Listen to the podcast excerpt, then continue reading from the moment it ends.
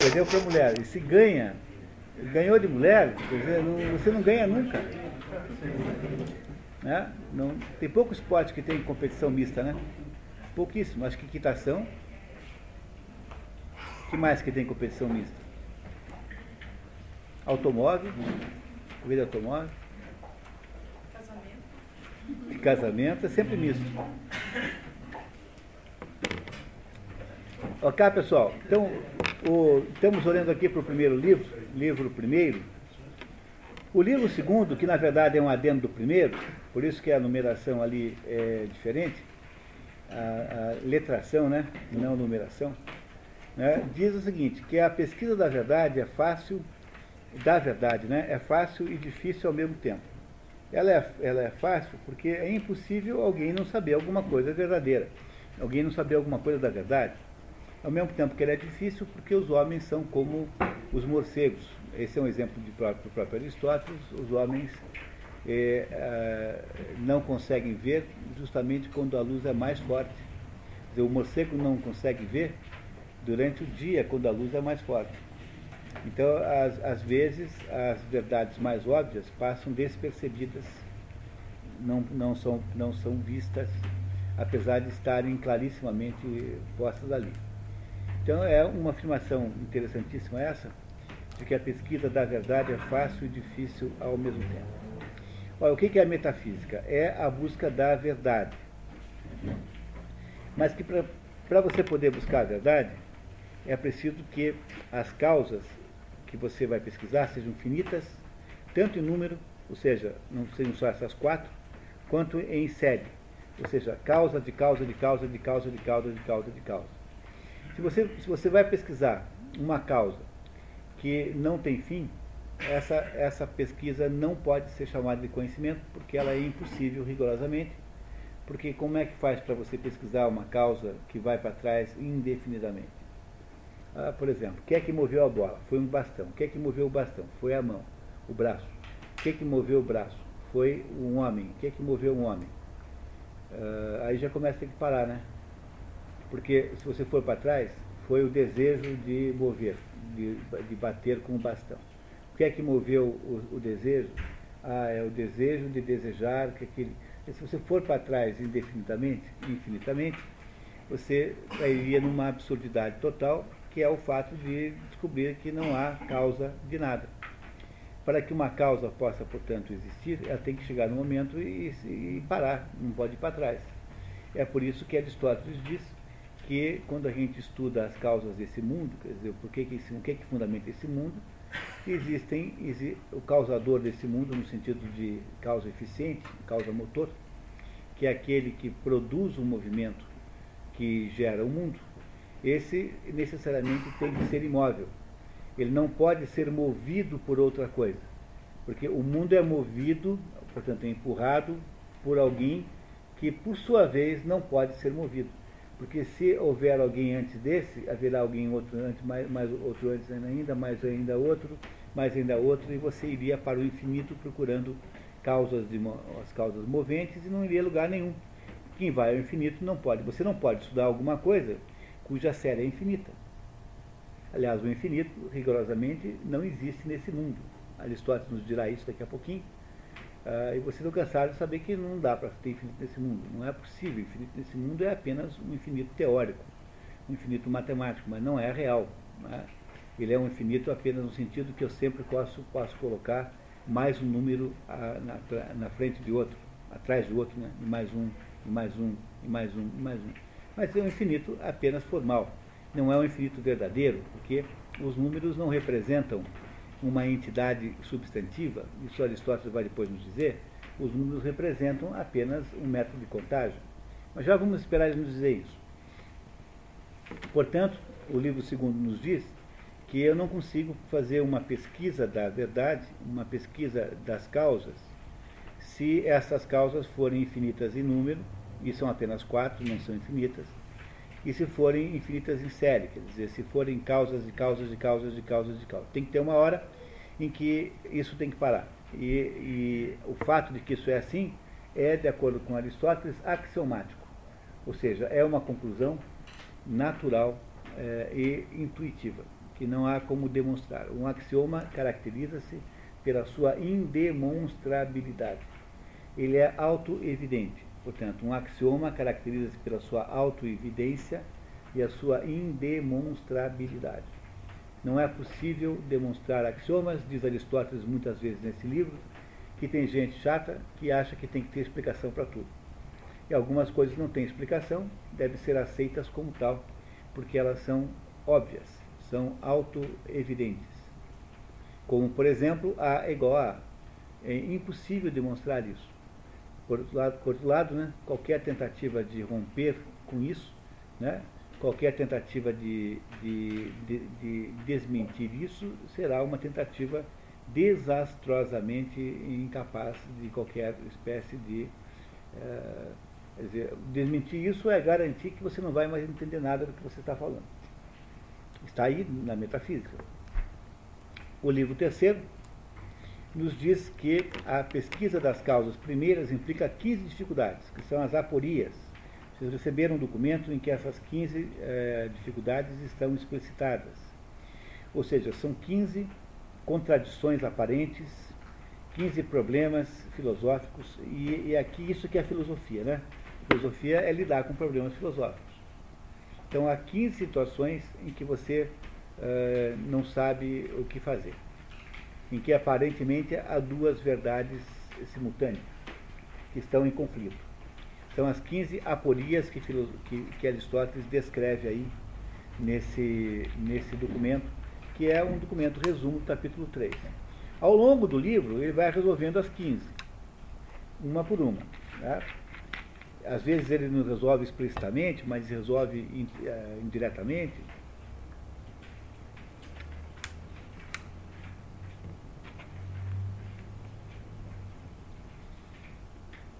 Tanto mais adequada, e aí por que é que ele estabelece essas 15 aporias?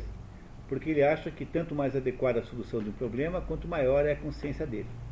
Então, não há modo de você resolver um problema bem se você não tem consciência de todos os, os, os elementos que estão envolvidos nesse problema. E isso, pessoal, eu queria dizer para vocês que é um conselho da vida prática extraordinário. Quer dizer, antes de sair resolvendo qualquer coisa, você precisa compreender todos os elementos do problema. Entenderam o que é isso? Às vezes a gente confunde isso vale muito para quem está tomando decisão, é, para quem, quem for aí tomador de decisão no seu. Todo mundo toma decisões, mas há algumas pessoas que fazem isso profissionalmente, chamados gerentes. Gerentes são pessoas que tomam decisões, né, sobre tudo. Nada é tão é, estabelecedor do sucesso da sua, da sua, do seu trabalho do que as decisões que você toma. Tomar a decisão é o coração da atividade gerencial. Por isso que o melhor método que já foi inventado para treinar gerentes, pelo qual eu lutei imensamente quando eu me interessava muito por esse assunto, que não é mais o caso, foi o método caso. Eu fiz um dos maiores esforços brasileiros para desenvolver casos. O nosso escritório lá, a Patrícia, por exemplo, nós escrevemos quantos? Uns 20, né, Patrícia? Mais ou menos, né? A Patrícia, escrevemos casos nos Estados Unidos, escrevemos casos de tudo quanto foi lugar escrevemos caso da segunda máquina da Imparcel, escrevemos caso é, dos meninos de rua em Curitiba, escrevemos casos da DACUPES, que, que é um método inventado em Harvard, pra, começou, começou para ensinar médico, depois advogado, e deu certo mesmo no mundo dos negócios. O que, que é um caso? É uma situação em que você expõe a vida real de um gerente. Tem um gerente lá que não sabe o que fazer. Ele tem que contratar uma pessoa para ser lá alguma coisa. Tem um fulano, Beltrano e Cicrano. E ele não sabe como fazer. Então, ele, uh, o caso traz todos os elementos, que os casos necessariamente são baseados na vida real, são casos reais, tem que ser real, senão não é caso. Tem que trazer os depoimentos dos, do, dos que estão tomando a decisão. E aí, então, é a pessoa que toma a decisão ela, ela, ela, ela, ela conta para o, o escritor de casos né, todos os elementos que ela está considerando. Então, o Ciclano tem essa característica, essa aquela, aquela, mas em compensação tem esse problema. O Beltrano tem uma, essa característica, aquela outra, mais em compensação. E o Ciclano. Então, o, aí, obviamente, você vai descrever qual é o, a, como é que se diz, job description, né? como é que é a tarefa que essa pessoa tem que fazer, e depois é, que tem todos aqueles elementos apresentados, você, você faz com os alunos uma simulação de decisão. Isso é o método de caso, é o método de tomada de decisão. Exclusivamente, quer dizer, só pode existir, só tem casos que têm um problema de decisão. Não há casos sem decisão possível. O que fazer frente àquela circunstância? Então, quando eu, nós tivemos uma fase no escritório em que nós fizemos muitos, escrevemos muitos e muitos casos. Apesar das dificuldades brasileiras aqui, de conseguir que as empresas cedam os dados, né? Todo mundo é muito medroso. Então é um inferno para conseguir isso. Nós fizemos muitos casos. E alguns a usam até hoje. Fizemos o caso Júlia e Marta, que é um caso de desenvolvimento regional. É, até, hoje, até hoje ainda uso alguns desses casos aí. Mas o que é um caso? É um método de exercício de decisão, é, de decisão é, gerencial. Isso é um caso. E as decisões gerenciais são a alma da gerência. Então, se você fosse me perguntar qual é o conceito central da, do mundo gerencial, é a tomada de decisão. Nenhum conceito é tão importante na existência de um gerente do que tomar decisões. E é dessa, da qualidade dessa tomada de decisões que você fará uma, um sucesso ou um fracasso gerencial. Em última análise, é assim. Porque as suas decisões irão influenciar quem você contrata, quem você demite, quais são os produtos que você escolhe, quais você é, recusa, quais uh, os métodos de trabalho que você escolhe, quais você não quer. Então, todos os elementos que, no fundo, no fundo, irão é, participar do seu sucesso como gerente são, estão associados à tomada de decisão. Isso é um gerente, que toma decisões. É, então, é por isso que eu estou querendo aqui dizer para vocês, né? Não é isso? Que uh, a tomada de decisão funciona exatamente como funciona a pesquisa filosófica nesse ponto de vista. Porque se o filósofo consegue é, resolver o problema é, melhor na medida em que ele tem consciência de to da totalidade das suas, dos seus matizes, das suas características, também as decisões mais bem tomadas são aquelas tomadas com a maior quantidade possível de informação. É claro que aí só tem um probleminha, que é o fato de que a realidade sonega uma parte das informações.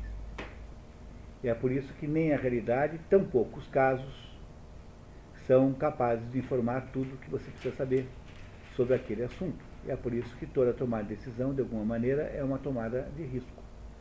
Sempre haverá algum risco de dar errado.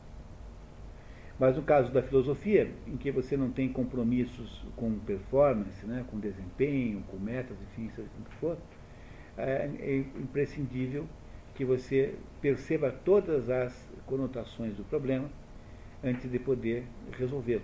E é isso que Aristóteles nos ensina nesse, nesse livro.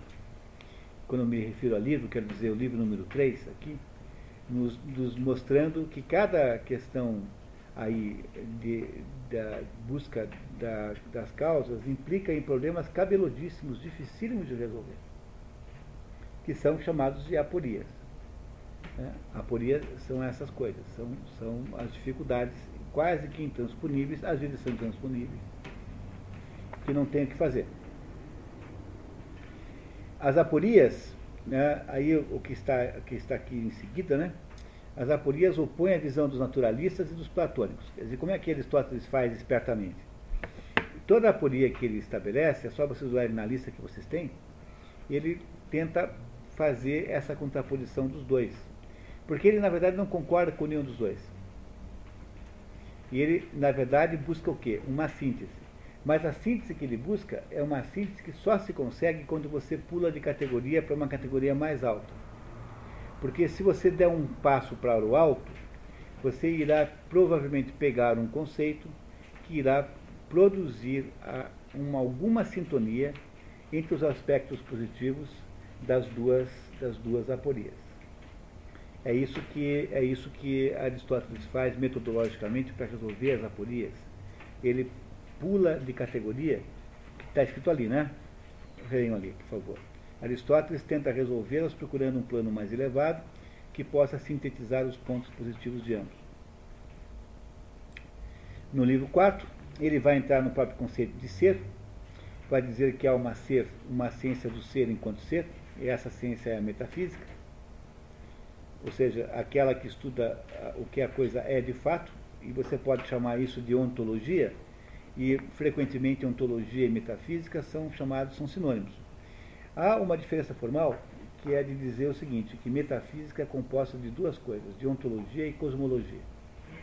Então, ontologia é a ciência do ser enquanto ser, quer dizer, o que as coisas de fato são. Não é? O que, que é? Ontos é ser, em grego. E cosmologia é a ciência de saber como é que esse mundo veio existir. De onde é que esse mundo veio e para onde é que ele vai. Esses, dois assuntos são os chamados eh, assuntos da metafísica. Mas em Aristóteles, é, há frequentemente a coincidência sinonímica, né, são sinônimos, entre ontologia e metafísica. É a mesma coisa. Ser e um são a mesma coisa. Ou seja, o, que, é, o, que, o que é ser existe individualmente. Alguma coisa que, para poder ser, tem que existir individualmente destacada das outras, separada das outras, senão não é ser. Portanto, falar em ser e falar em unidade, no fundo é a mesma coisa. Porque alguma coisa que é deve ser necessariamente separada das outras para poder ser. É uma coisa tão óbvia, tão óbvia, que até parece incompreensível, né? Mas é, é, é, essa aí é uma, é uma, uma afirmativa axiomática. Porque é, é óbvio que é assim.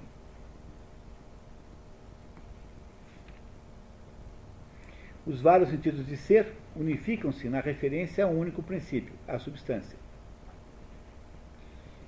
Há várias maneiras de ser, mas todas essas maneiras de ser, no fundo, unificam-se na ideia de que aquilo que é é a substância. Substância é aquilo que é. E aí nós voltamos para aquele nosso é, esquema aristotélico número 26, em que vocês têm ali as modalidades de substância em Aristóteles.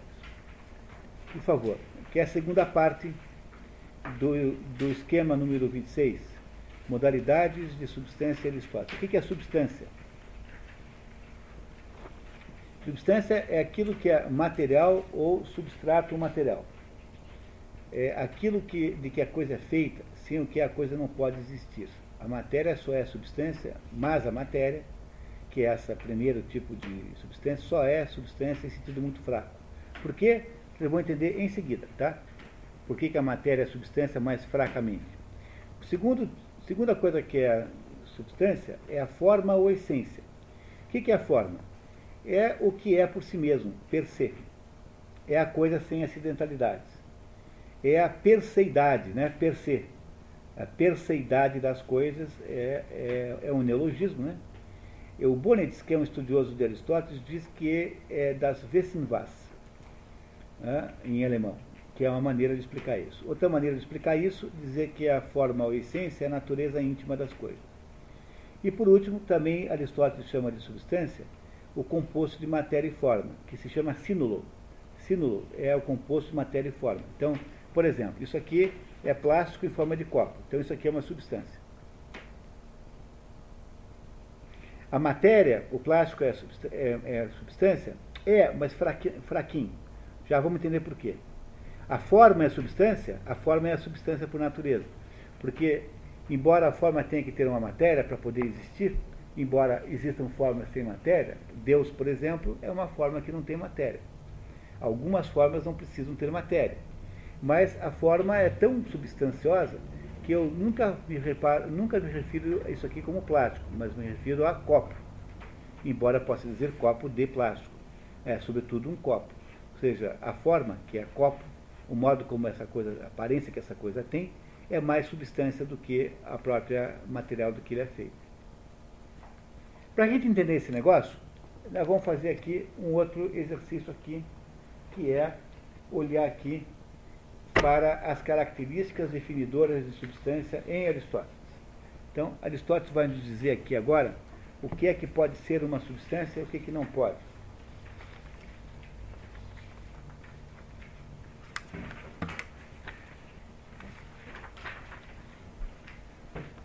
que é o esquema aristotélico número 25.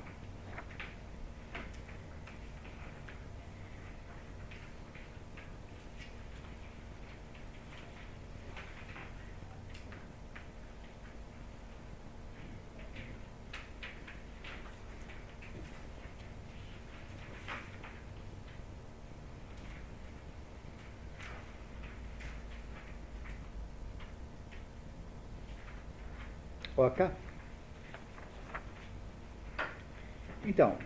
Que que, o que, que para que alguma coisa seja uma substância, o que, que ela deve ter?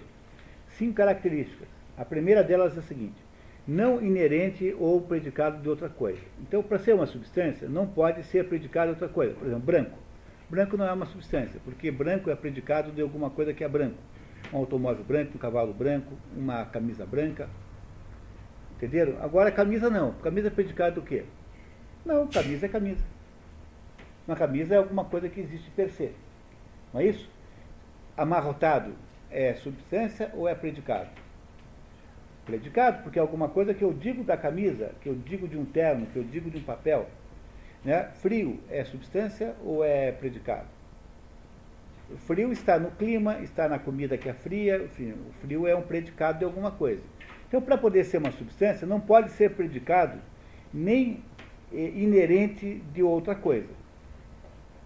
Não é isso? A matéria é assim? A matéria é assim, dizer, é, é, ela tem essa característica. Tem de existir por si e ou separadamente do resto. Ora, não é possível, a substância para ser substância tem que ser separável do resto, para poder perceber que ela existe. A matéria é assim? Não, porque a matéria não existe sem forma. Aqui, é claro, há o que se debater, porque eu sempre digo para vocês que não existe matéria sem forma totalmente. Porque a matéria, mesmo quando é prima, quando é aquela matéria disforme, digamos, do que todas as coisas são feitas, terra, água, ar e, e, e fogo, mesmo quando é matéria assim, bruta, ela terá o quê? Terá três dimensões, terá largura, comprimento, alguma forma terá. Então, na verdade, é, não dá para dizer que existe matéria sem forma, porque toda tem. Agora, é claro que a matéria-prima, aquilo que se considera a matéria-prima, a primeira de que as coisas são feitas, tem pouquíssima forma. Na prática, não pode, a matéria não pode existir sem forma, tem que ter alguma forma. É por isso que a matéria não, cumpre essa segunda condição. Não cumpre. Tá? Por isso que ela é pouco substância. Tá vendo? Terceiro, tem de ser algo determinado, o contrário de universal genérico. É assim, não pode ser cão, tem que ser o cachorro o Jorginho, entendeu? O Rex, o Boris, a Lili, pronto. Então, para poder ser uma substância, tem que ser concreto e determinado. Não pode ser um genérico, o cachorro, que ninguém sabe onde é que está esse cachorro genérico. A matéria é assim? Não, porque ela não possuindo forma, ela não pode ser concreta de modo nenhum. Né? A matéria é genérica, portanto, novamente não combina tem de ser algo intrinsecamente unitário. Ou seja, alguma coisa que exista separadamente e eu possa dizer assim: uma casa, um cachorro. Entenderam? Porque, porque unitário é igual a existir? Né? Um dente, um livro. Tem, tem que referir aquela coisa como sendo uma coisa única. A matéria tem isso? Não. Porque a unidade deriva da forma. Sem forma não há unidade apenas generalidade. E tem de ser em ato. Em ato, em ato para, em grego é entelequia. Tem de ser em ato, que tem que existir concretamente, e não só em potência. A matéria é apenas potência. A matéria tem só a capacidade de receber a forma, mas ela em ato não é nada. Então, em matéria, para que eu possa ter um copo, é preciso que tenha alguém moldado isso aqui como um copo tem que ter o ato de moldagem do copo, que é a inteléquia. A inteléquia da, do plástico é o copo. Esse é o sentido dessa palavra. Portanto, a matéria não tendo essas condições todas, ela é a substância apenas, eh, como é que eu diria assim?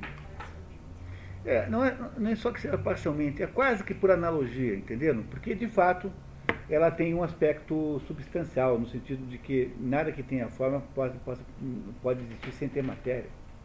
Então, ela é, ela é, digamos assim, substância em relação à forma. Entenderam agora? Ela não é uma substância em relação às outras substâncias, mas ela é uma substância em relação à forma. Ela é alguma coisa que implica num substrato material sem o que as outras coisas não podem existir. Mas ela não cumpre as condições que o próprio Aristóteles estabelece para que alguma coisa seja uma substância. Reparem como as outras coisas cumprem. Pega a forma, tá? a forma. A forma é inerente ou predicado de outra coisa? ela sim, ela é não inerente ao predicado ou não o predicado da coisa, não, ela é autônoma, tanto é que a forma é, é aquilo que diz que uma coisa é, é sua forma, copo, garrafa, livro. Quando as palavras que estou dizendo são todas a forma, caneta, relógio, homem, mulher, né, mesa. O que eu estou dizendo, o nome que eu estou dizendo é o nome da forma que elas têm, não é isso? Então, seguramente são as coisas, a forma estabelece aquilo de que se fala, mas não aquilo é, que fala de alguma coisa. A forma é aquilo de que se vai falar. É exatamente o contrário. Portanto, tem. Tem de existir por si ou separadamente do resto? Sim, pode existir sem a matéria. Quer dizer, eu posso ter até uma forma que não tenha matéria, que é Deus. Deus é uma forma que não tem matéria. Deus não é feito de nenhuma substância material. Portanto, Deus não tem matéria. Tem de ser algo determinado, o contrário de universal genérico. Ora, a forma é justamente isso, ela é determinado e determinante. Ela é o que faz com que alguma coisa seja alguma coisa. Tem de ser algo intrinsecamente unitário. A forma é a unidade por excelência, porque eu digo um copo, uma mesa, um automóvel, uma gota de chuva, uma gota. portanto, toda vez que eu me refiro a alguma coisa que existe, eu me refiro à sua forma unitariamente e tem de ser ato em si, intelecto. Ato e forma são usados como sinônimos por Aristóteles. Ou seja, forma e ato é a mesma coisa. Então, se tem alguma coisa que é, que é a substância por natureza, é a forma. A forma é a substância por excelência, digamos assim. A matéria só é a substância por analogia. Mas, por excelência, só a forma é substância. O que dizer do sínulo? O sínulo é a associação da matéria com a forma. Não é isso? Associação dos dois. Não inerente ao predicado de outra coisa. Sim, o símbolo, o símbolo é substrato de predicação de todas as terminações acidentais. Quer dizer, o símbolo o que, que é? É dizer, livro. Livro o que, que é? Livro é a mistura de matéria, chamada papel, celulose, o que for, e a forma de livro. Então, o livro que é em inglês.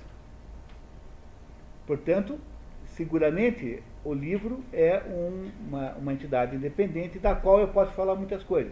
É inglês, é grosso, é, tem tal dimensão, e foi escrito com fonte número tal, é pesado, é leve, é novo, é velho. Todas essas são predicações que eu posso fazer do que? Deste símbolo aqui. Isso é um símbolo, uma mistura de matéria com forma. Portanto, o símbolo é, cumpre a primeira condição para ser substância, Segunda condição, tem de existir por si ou separadamente do resto? Claro. Esse livro aqui parece que se confunde com as outras coisas ou ele parece que é suficientemente independente ao ponto de poder mostrá-lo a vocês? O, o símbolo, o livro, o símbolo aqui nesse caso, é suficientemente, é, ele subsiste por si próprio, de modo pleno. Tem de ser algo determinado, o contrário do universal genérico. É determinado no sentido concreto, ó, concreto. Isso aqui é concreto. Não estou falando de um livro, um livro platônico, que é um livro que existe em algum lugar do mundo das ideias e das formas, que ninguém é capaz de acessar. Estou falando deste livro aqui, que é tão concreto que é diferente desse daqui, que é diferente desse daqui. São todos livros diferentes, porque eles são concretos, são reais, portanto, eles cumprem essa condição também. Tem de ser algo intrinsecamente unitário. Todas as partes são unificadas pela forma.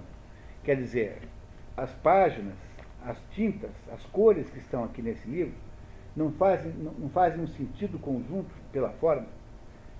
Não é isso? Por exemplo, eu pego, eu pego um automóvel. O automóvel é uma substância? É. Mas um automóvel é composto de partes, não é isso?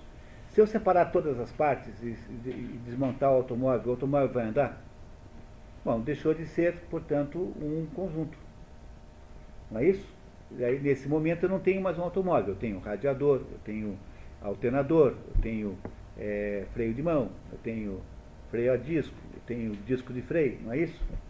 Portanto, o conjunto, as partes que são separadas, precisam fazer sentido no conjunto.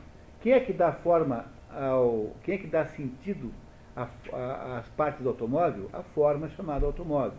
O que, que dá sentido às partes do livro? A forma chamada livro. Portanto, também, nesse caso, a forma está aí cumprindo essa condição. Tem de ser em ato, inteléquia. Ué, a forma é justamente o que atualiza as partes, é aquilo que transforma a coisa na coisa. Portanto, é ato puro, é ato verdadeiro. E por último, universal. O que é universal? Universal são aquelas categorias platônicas, espécie, gênero, enfim, o que for, que são aqueles, aquelas categorias de resumo, que não se referem a nenhuma coisa especificamente, mas referem-se a todas as coisas ao mesmo tempo. Será que o cachorro universal é uma, uma substância? Bom, vamos lá. É, é não inerente ou é, predicado de outra coisa, na verdade, ele não, ele não existe concretamente, né?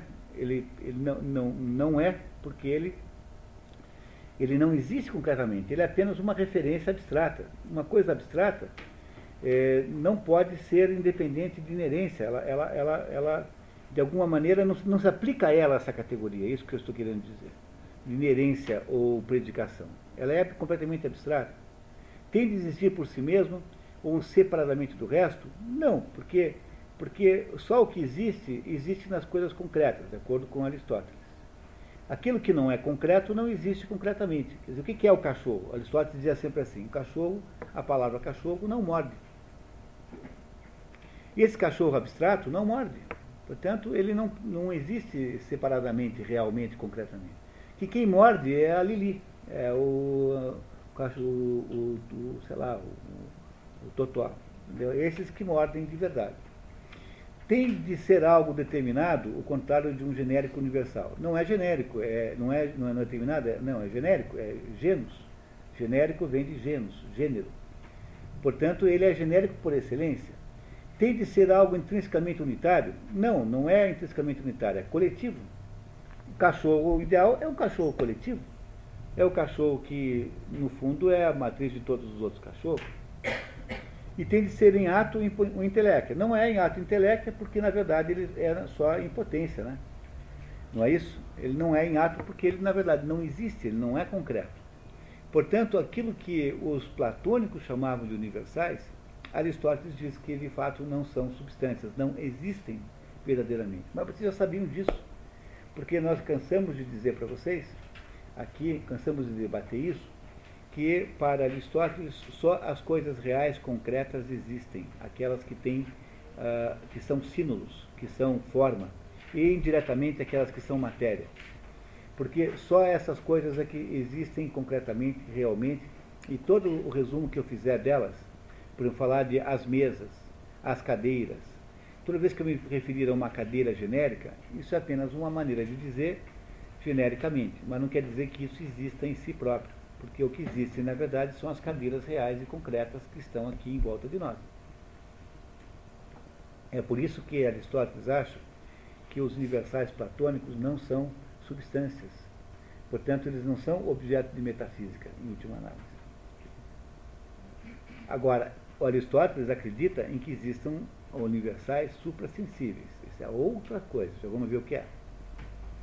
Mas as categorias de universais, essas genéricas, platônicas, está aqui mais uma vez dizendo para nós que isso não existe na verdade.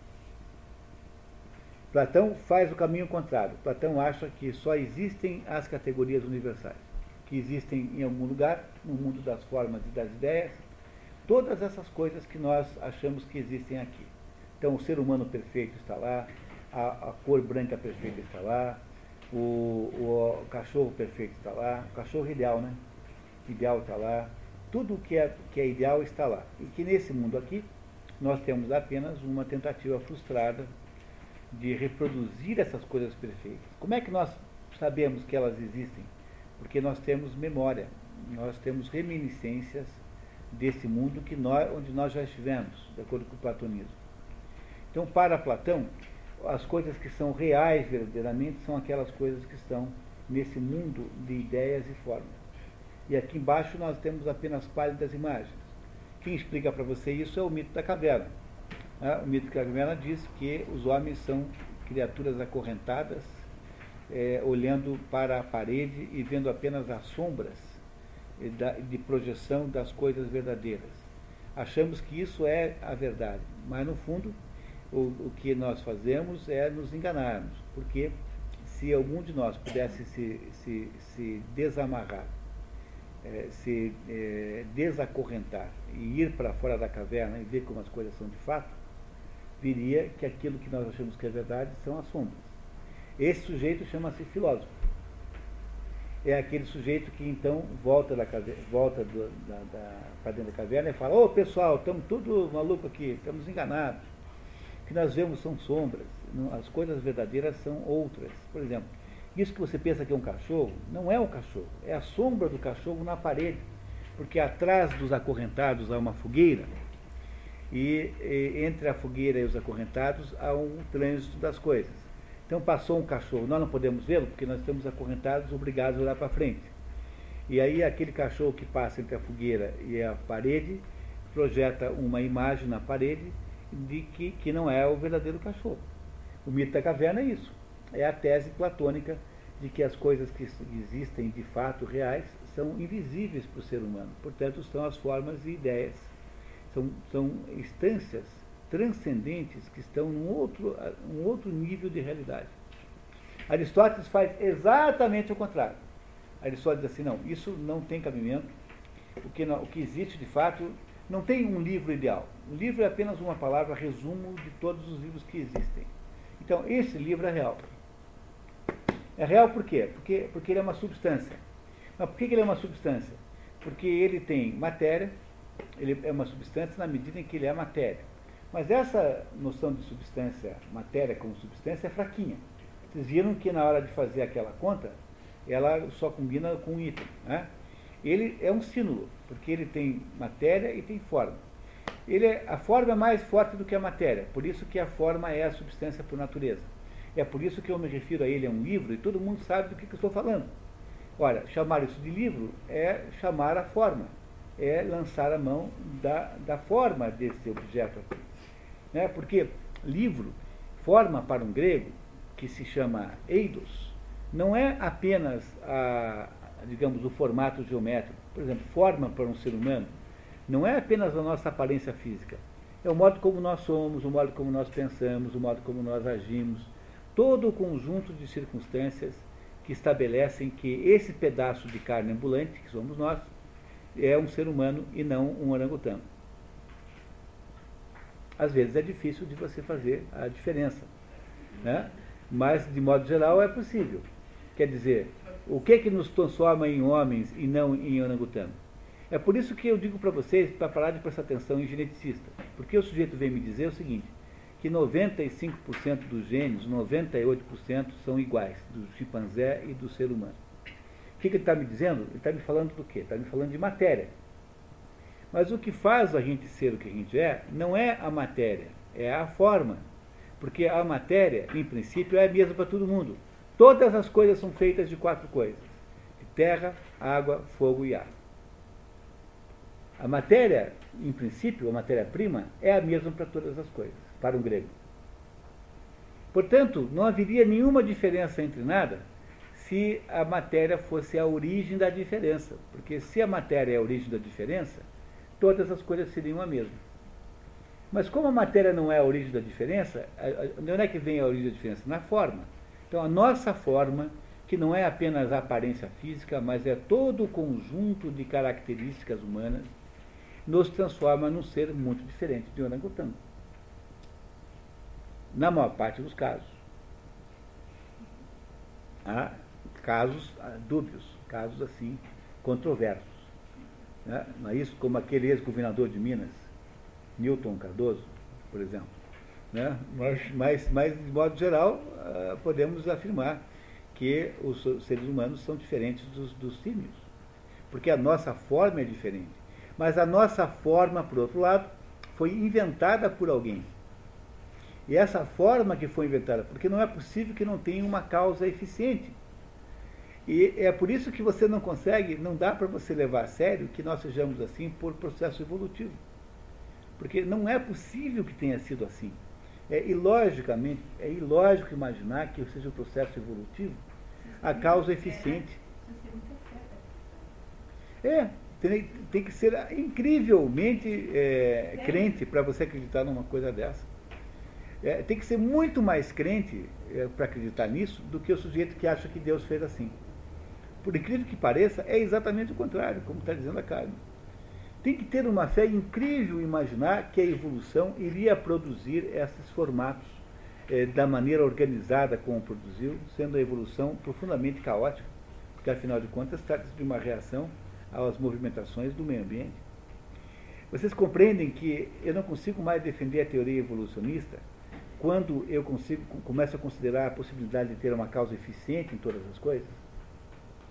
Tem que ter alguém que tenha desejado dessa forma.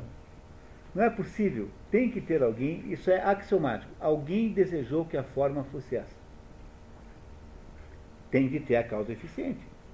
E se alguém desejou que essa seja a forma, esse alguém também desejou que houvesse alguma finalidade. Por exemplo, a causa final está associada, na medida em que, do mesmo modo que a causa material e a causa formal são associadas entre si, no sínulo, a causa eficiente e a causa final estão associadas também, porque o que faz, que é o demiurgo, né, que é o, o inventor, inventa para algum fim. Ninguém inventa nada sem, sem finalidade. Você inventa alguma coisa para um certo fim. Você inventa uma roçadeira para roçar. Você inventa o refrigerante para matar sede. Você inventa o, o a, a, roupa para, enfim, para proteger o corpo, ou para é, proteger o pudor, enfim, o que seja. Você inventa água mineral para matar sede. Portanto, do mesmo modo que há um sino há uma associação natural entre causa formal e causa material, também há uma associação natural entre causa eficiente e causa final. Essas duas coisas têm de ser necessariamente associadas. Por isso que eles formam dois grupos de causas separados vis a vis, né? Cada grupo tem uma certa semelhança entre si. Com isso, com isso eu, eu quero dizer é que para Aristóteles são substância três coisas apenas. Aquilo que possa ser, eh, de alguma maneira, tem a matéria, ah, mas aí substância de modo imperfeito, de modo quase que forçado, né, de modo quase que impossível de, de garantir, tanto é que na no própria metodologia que ele faz, a substância que não, não cabe, né, a matéria não cabe, não cumpre as próprias condições que ele mesmo estabelece, Segundo, a substância é a forma. A forma é o modo como a coisa é. Como está escrito lá no outro, no outro documento, né? O que, que é a forma? A forma é a forma é a natureza íntima das coisas. Quer dizer, a forma é a essência das coisas. É aquilo que faz aquela coisa ser aquilo que ela é e não uma outra coisa qualquer. Qual é a forma, a forma humana? É o que nos transforma em humanos é o conjunto de características psicológicas, fisiológicas aparenciais, enfim, que nos transformam em seres humanos. E por último é o sínulo, porque o sínulo é a conjugação da forma com a matéria. E para Aristóteles, então, aquilo que se chama de universal, por exemplo, gênero humano, o homem genericamente falando, é, não é de modo nenhum uma substância. É alguma coisa sem consistência nenhuma, é apenas uma referência, não tem nenhuma substância em si própria. E aí então que ele se torna enormemente antiplatônico, porque é essa conclusão que vai de encontro à conclusão platônica da existência de formas e ideias. Não é que eles estejam brigando de fato, no fundo ambos têm razão, viu? Porque no fundo há no universal alguma realidade também porque, afinal, as cadeiras todas se unificam, é, as cadeiras individuais se unificam numa coisa comum, é, que é a cadeiridade. A cadeiridade deve existir de alguma maneira. O que aí não há uma divergência profunda entre os dois, é apenas uma divergência de trajeto. É como se tem dois sujeitos que estão no, no náufrago numa ilha e resolvem ver se do outro lado da ilha tem alguém que mora lá. E cada um decide por um lado. O Platão vem do genérico para o concreto, para o particular, fazendo aquilo que se chama de dedução. E o Aristóteles vai do particular para o genérico, fazendo aquilo que se chama de indução. No fundo, os dois se encontram do outro lado da ilha. Porque nenhum dos dois está realmente certo sozinho. Há o componente de, certeza num caso, tanto quanto no outro tá? os dois componentes simultaneamente.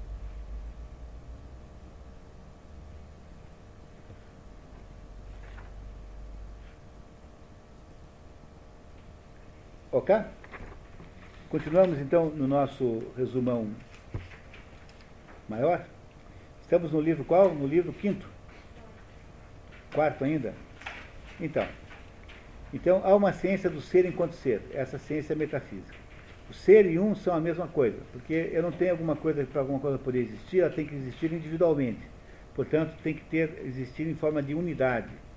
Vocês entendem que para Aristóteles o copo só existe se for um copo. Dizer um copo, dizer uh, que esse copo existe é a mesma coisa. Porque o copo não pode existir se ele não for individualizado, concreto. Porque a outra possibilidade é a possibilidade platônica de falar de um copo genérico um copo que é genérico que não existe de acordo com Aristóteles. Então o único copo que existe de fato é esse aqui. Isso aqui é um copo. Falar copo, um copo é a mesma coisa. Portanto, o ser e existir unitariamente é a mesma coisa. É exatamente igual. Os vários sentidos de ser unificam-se na referência a um único princípio, a substância.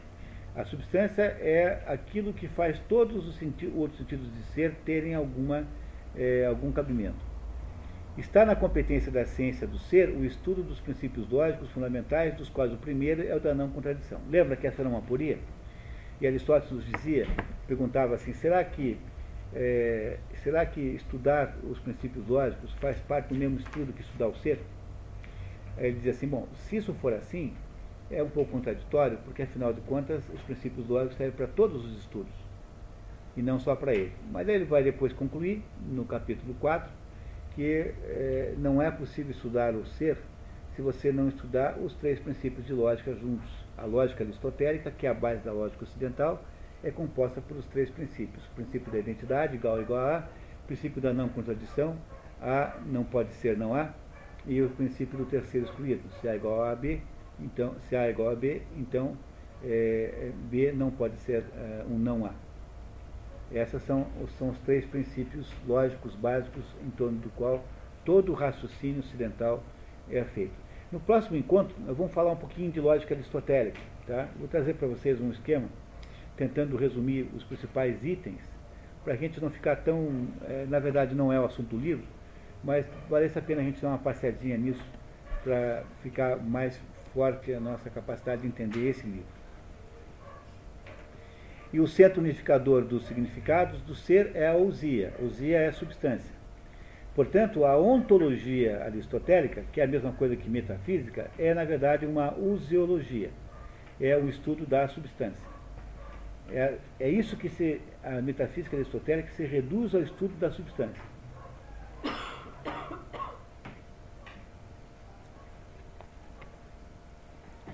No livro quinto, deixa eu ver se tem aqui ainda.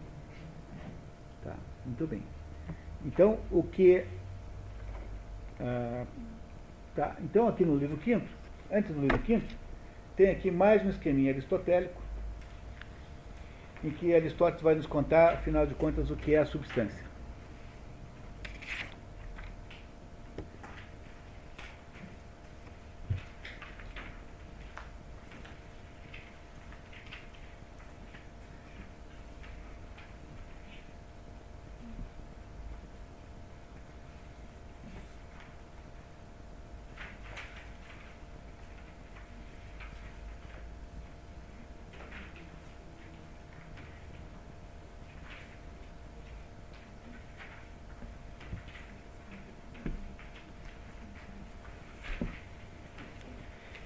São substâncias para Aristóteles? Há três tipos de substâncias para Aristóteles. A primeira, o primeiro tipo da substância é a, a, a substância sujeita à geração e à corrupção. Essa é a substância de que compõem os animais, as plantas, as coisas em geral. Essa substância é chamada, tudo, tudo que, está, tudo que, que participa desse tipo de substância chama-se mundo sublunar. A Lua é o, a, digamos, a, o marco de separação da terra e do céu. Né? Então, aquilo que é mundo sublunar é o mundo da substância sujeita à geração e corrupção. O que é geração e corrupção? Que nasce e morre. Quer dizer, passa do não ser para o ser e passa do ser para o não ser.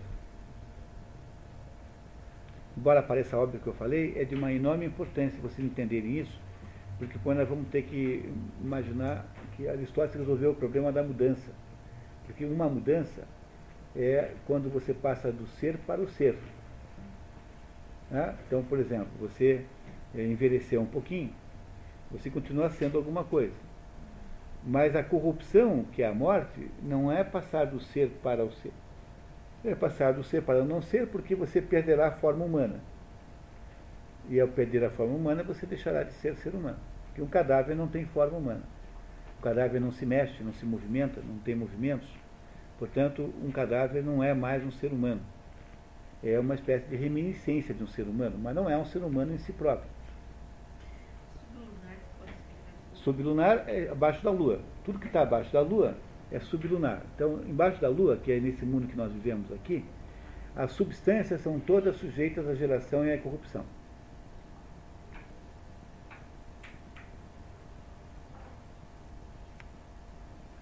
O que, o que, que significa isso? Que são compostos de matéria corruptível com a possibilidade de todos os contrários, vida, morte. Por exemplo, capazes de todo tipo de mudança. Para Aristóteles, as mudanças são as seguintes: alteração, aumento ou diminuição, geração e corrupção e de movimentos, constituídos dos quatro. Aqui, aqui é um errinho, pessoal. Na verdade, esse constituídos aqui é uma linha nova, tá? Depois de movimentos é ponto. Então, o, esses, esses, esses, essas substâncias que pertencem ao mundo sublunar, que são sujeitas à geração e corrupção, são formadas todos os quatro elementos. Essa, é, os quatro elementos são o quê? São a matéria de que as coisas todas são feitas como matéria-prima. Mas só vale esse, essa, esse, essa redução da matéria matéria-prima para a matéria-prima. Quer dizer, no fundo, no fundo, tudo só reduz essas quatro coisas. Mas quando você olha para uma pessoa e para uma planta, você tem a sensação de que a matéria é diferente, porque a matéria de que eles são feitos não é a matéria-prima, é a matéria próxima. Então há um conceito aristotélico de matéria próxima, que é a matéria de que as coisas são feitas em si mesmas.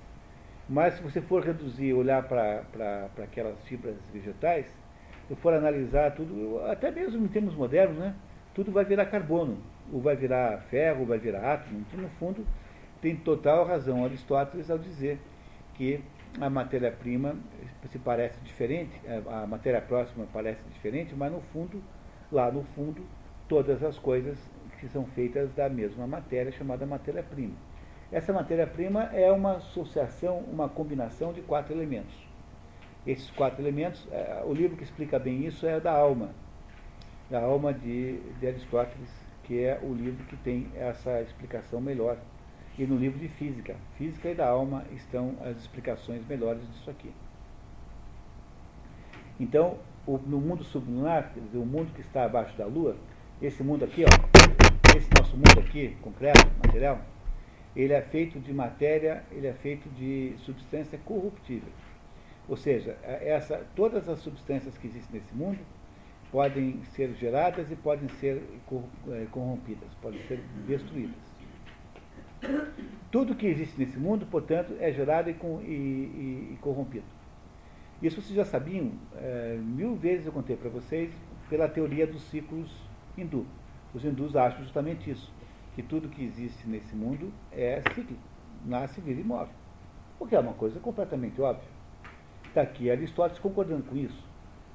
Então, o primeiro tipo de substância é essa substância corruptível, que é a substância é, cuja matéria é terra, fogo, ar e água, em proporções diferentes conforme o caso, e esta matéria é sujeita a todas as modificações possíveis, a todos os tipos de modificações, sendo a mais importante a geração e a corrupção, porque é a vida e a morte depois há todas as outras modificações dentro dessa mesma coisa. No entanto, quando você olha para o céu e você vê os planetas, as, as estrelas que parecem fixas, para Aristóteles, essas, a matéria dessas, dessas, esses, esses elementos estelares, céus, planetas e estrelas, são feitos de material incorruptível que é chamado de éter ou quintessência. a quinta essência, né? quinta essência. Para Aristóteles, a matéria de que são feitas os astros é uma matéria incorruptível. Portanto, os astros são capazes apenas de movimento, não são capazes de geração nem de corrupção, são, portanto, eternos. É óbvio que ele está errado, porque né, é óbvio que ele está errado, é, mas simbolicamente não está. Ou seja, de alguma maneira, há um simbolismo nos astros que, que permite essa conclusão. Mas como ele está falando aqui de aspectos físicos, ele está errado. Né?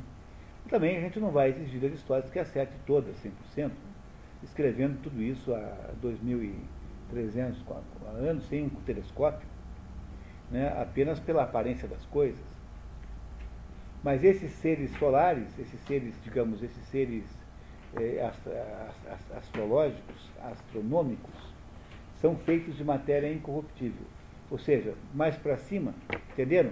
Se aqui embaixo a matéria é completamente corruptível, tudo está sujeito à geração e à, e à corrupção, quando você olha para o céu, essas entidades, esses corpos celestes que você vê, que são as estrelas, e Aristóteles achava que havia quarenta e poucas esferas celestes diferentes, são feitos de matéria incorruptível, embora eles ainda se movimentem. Mas eles não são capazes de geração e corrupção. No caso de água e Marte, então, é, Água em Marte? A água, a mesma água que nós temos aqui, porque ela está está além da Lua.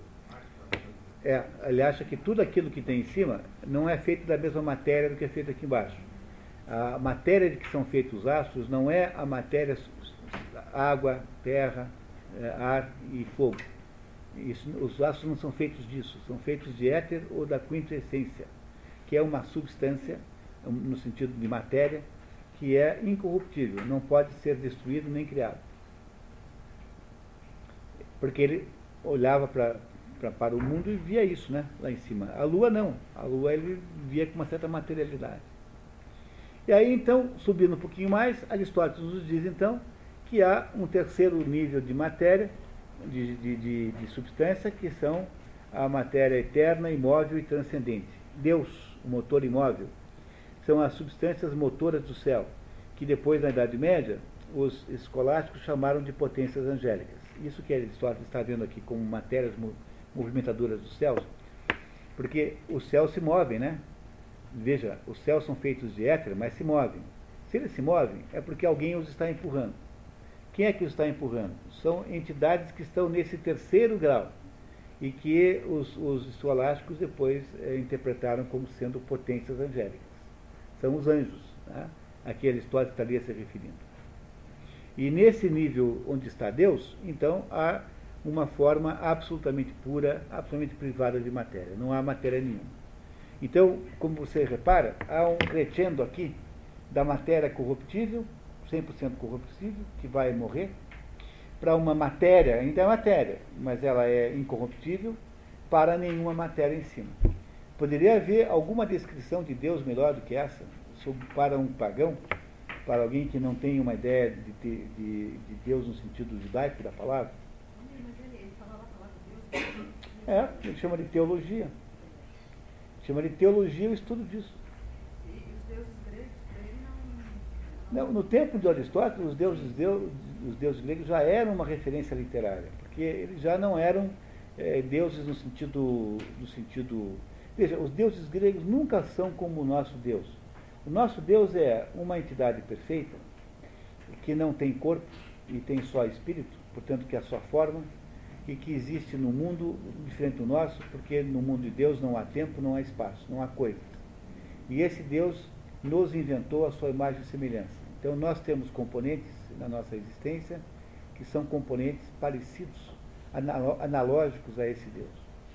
Os deuses gregos são exatamente o contrário. Os deuses gregos são projeções da condição humana.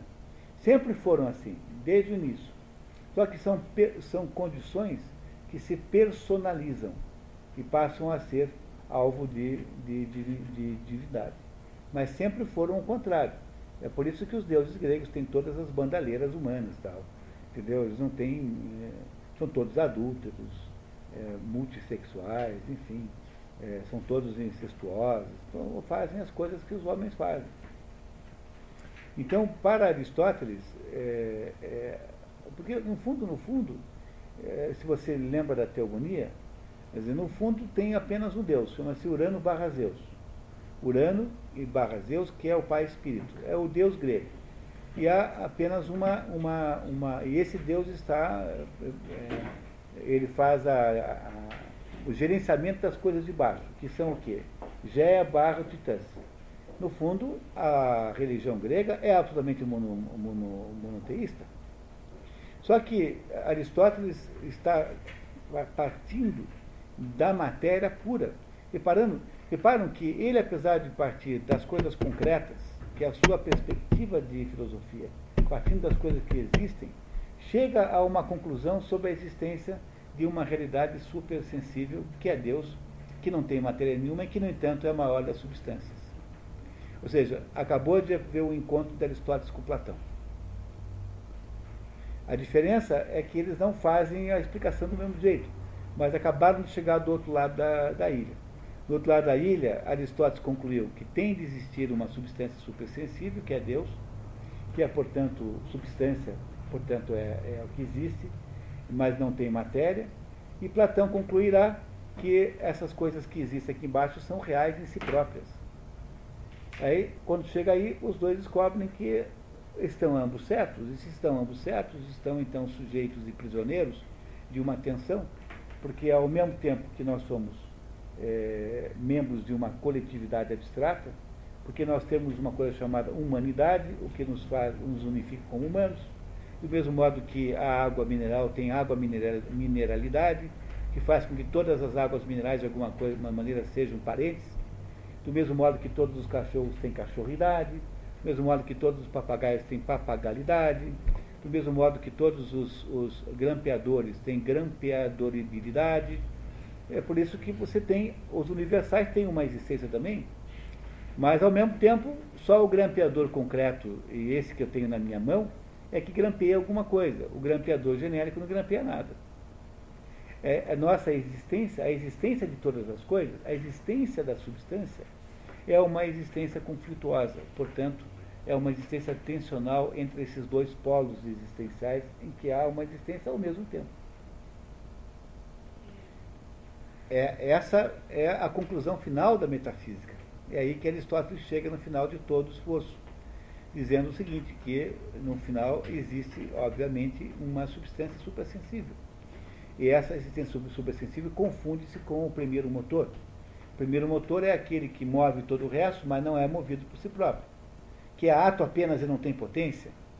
Porque, porque se Deus tivesse potência, teria que ter recebido a potência de alguém. E isso não pode ser, porque ele não seria Deus. Portanto, Deus é ato puro, portanto, eh, Deus não tem potência nenhuma, e Deus é, é o primeiro motor de todas as coisas. E é a, a, a substância por excelência suprassensível. Não está nesse mundo, está no mundo fora desse. O que faz a aproximação de Aristóteles com Platão. Olha, a gente não sabe bem, porque ele é muito cuidadoso né, em falar do. Ele, ele passa o livro inteiro falando mal de Platão porque ele, ele, ele acha que o pressuposto, porque ele, não, ele continua não concordando que os universais sejam substâncias. Agora, veja, Deus não é universal, Deus é uma entidade concreta, Deus não é um resumo. Entende? Ele continua achando que os universais não são, não são substâncias, de modo nenhum. Mas os universais não são, o Deus não é universal, Deus é uma entidade concreta, real, a única diferença é que ela não tem matéria, portanto ela é supersensível. Se ela tivesse matéria, ela seria sensível, porque teria um veículo material que nos traria para perto de nós. Mas como ela não tem matéria em si própria, Deus não tem matéria, Deus não é feito de nada. Então Deus é apenas suprassensível. É sensível apenas transcendentemente e não sensível concretamente, é, realmente pelos nossos sentidos. Tudo isso é, é extremamente cristão, em última análise, judaico-cristão. Se você vai pensar bem, analisar bem, tudo isso acaba convergindo na, na, na, própria maneira como o cristianismo vê o mundo, como o judaísmo vê o mundo. Ele fala de Não, que fala em potências angélicas são os escolásticos, são os, os filósofos medievais, que estão entendendo o que, que ele quer dizer com esse, essa conversa aqui de Deus, motor imóvel, todo mundo entende, né? Agora, o que, que são substâncias motoras do céu? Porque como Aristóteles acha que tem 40 e poucos céus, então quem é que os move? Se eles têm movimento. Porque eles têm movimento, eles não podem, eles são, eles não podem ser gerados e nem destruídos, mas eles têm movimento. Se eles estão em movimento, quem é que os move? Tem de ter alguma coisa que os mova. E ele então atribui a esse movimento quem? A alguma potência, uh, que é alguma, alguma força, né? alguma substância que os move.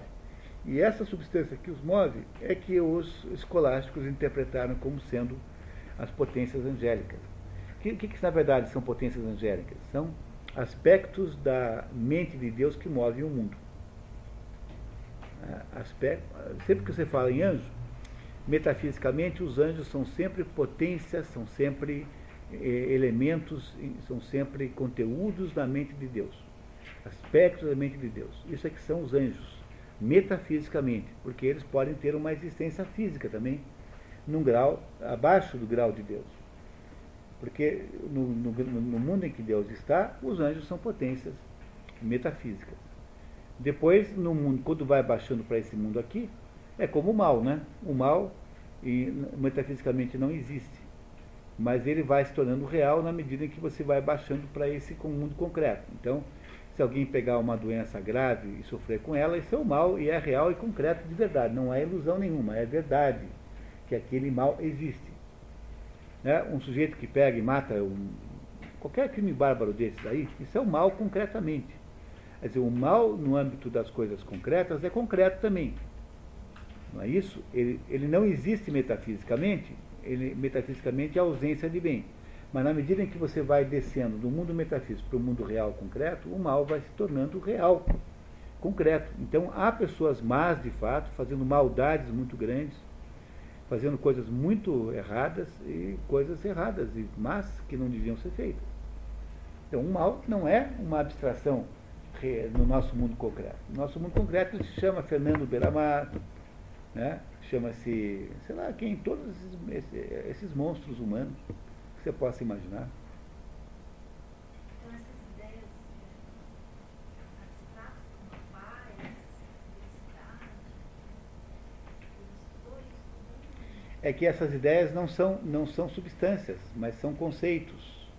Porque elas não, elas não existem fora das outras coisas. Né? Então, paz, a paz não existe sozinho. O que é a paz sozinha? Não existe. Tudo aquilo que não existe sozinho não pode ser uma substância. Entenderam por que a paz não pode ser uma substância? Porque a paz não existe sozinha. Ela existe onde? Na sociedade. Não é? Na verdade, ela é uma característica do que é pacífico. Não é? O pacífico é o que? É um povo, um momento da história. A paz não é uma substância. Porque a paz não existe independente de qualquer outra coisa. Ela é um conceito genérico. Ela é um conceito, portanto, não é uma substância. Substância para Aristóteles são só essas três, pessoal. É a matéria muito imperfeitamente, matéria muito imperfeitamente, é a forma por excelência, a substância é a forma por excelência, e é o sínulo, que é a união da matéria com a forma. Essas três coisas são substância. Sendo a, a por excelência a forma e apenas por tolerância a matéria. E como a matéria, como a, a, a forma faz parte do símbolo, então, por extensão, o símbolo também é, é, também é, por extensão, também é substância. Aristóteles pensa sempre nas coisas concretas e com reais. Né? Então, lembre, para saber o que é substância, é pegar aquela listinha que vocês têm aí. Aqueles cinco características que dizem que é uma substância. Lembro da tem desses quadros aí que vocês receberam, tem ali as condições para alguma coisa ser substância.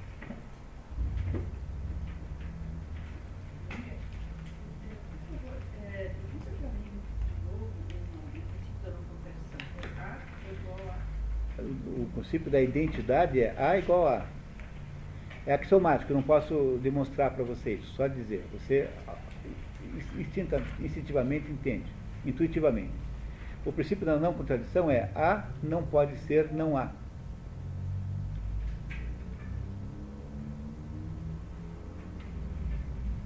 E o, e o terceiro é o princípio do terceiro excluído, que se A é igual a B, então B não pode ser um não A.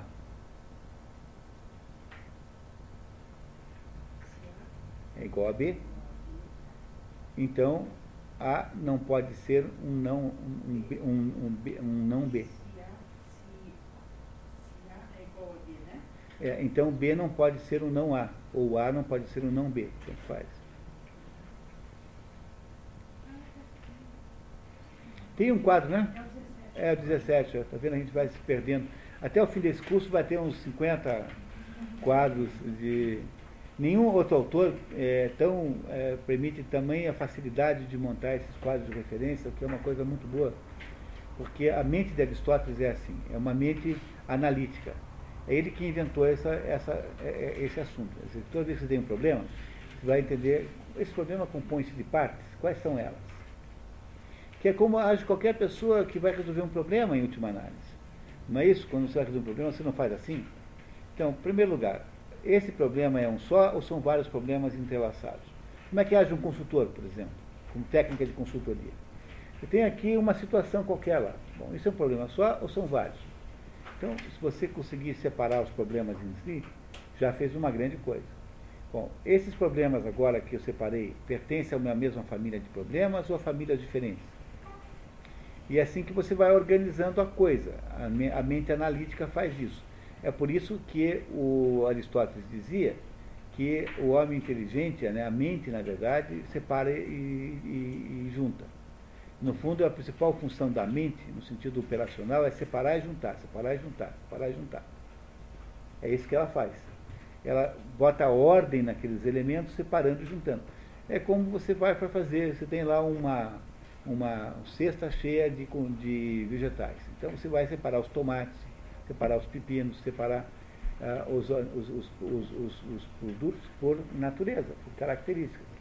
Depois que você separou desse jeito, você pode separá-los daí por conjuntos, por exemplo, legumes de um lado, frutas do outro, não é isso? Aí você vai botar as, as bananas e as maçãs de um lado e vai botar o pepino e a abobrinha do outro, e assim por diante. Quer dizer, o que a mente faz, é, como sobretudo como operacionalização, é esse ato de separar e juntar as coisas. E é assim que Aristóteles trabalha o tempo todo. Ele separa e junta, separa e junta, separa e junta, separa e junta. Eu queria propor para vocês agora é o seguinte: nós temos três encontros ainda. Então, o que eu acho que seria o melhor jeito da gente lidar com esse livro era, é, a partir do nosso esforço de hoje, como nós temos um resumo do livro até o fim, há determinados pontos cruciais. Então, em vez da gente ler o livro assim, do jeito que estamos lendo, eu vou separando os trechos críticos e nós vamos lendo os trechos críticos conforme o roteiro do documento chamado eh, Plano da Obra 20, número 24. Então, aí nós estamos mais ou menos aí no, no, no, na- no livro 6, 7. Então, eu vou fazer assim, eu vou separar os trechos em que esses pontos centrais estão defendidos e nós vamos ler apenas esses trechos para que nós consigamos eh, cumprir essa nossa tarefa até o fim do, do nosso prazo, que tal?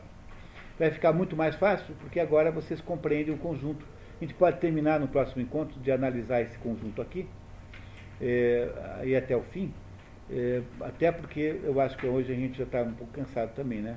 Eu sinto assim, um cansaço meio, meio geral. assim. E aí a gente pega os, os extratos do livro e vai analisando esses extratos conforme o grau de prioridade estabelecido por essa lista aqui do documento número 24. Que tal? Parece que essa é uma maneira boa de continuar? Então, tá bom. Então, combinado. né? Espero que vocês tenham aproveitado bem. né? Eu acho que... Pessoal, olha, deixa eu dizer uma coisa para vocês. Parece um pouco abstrato, é um pouquinho abstrato, de fato é. Eh, Tem todas as dificuldades associadas com a distância, com a, o modo como isso foi escrito, com a tradução, tudo isso. Mas eu, eu não tenho palavras para descrever vocês a importância de dominar esses conceitos aqui. Porque esses são conceitos para compreender toda a realidade.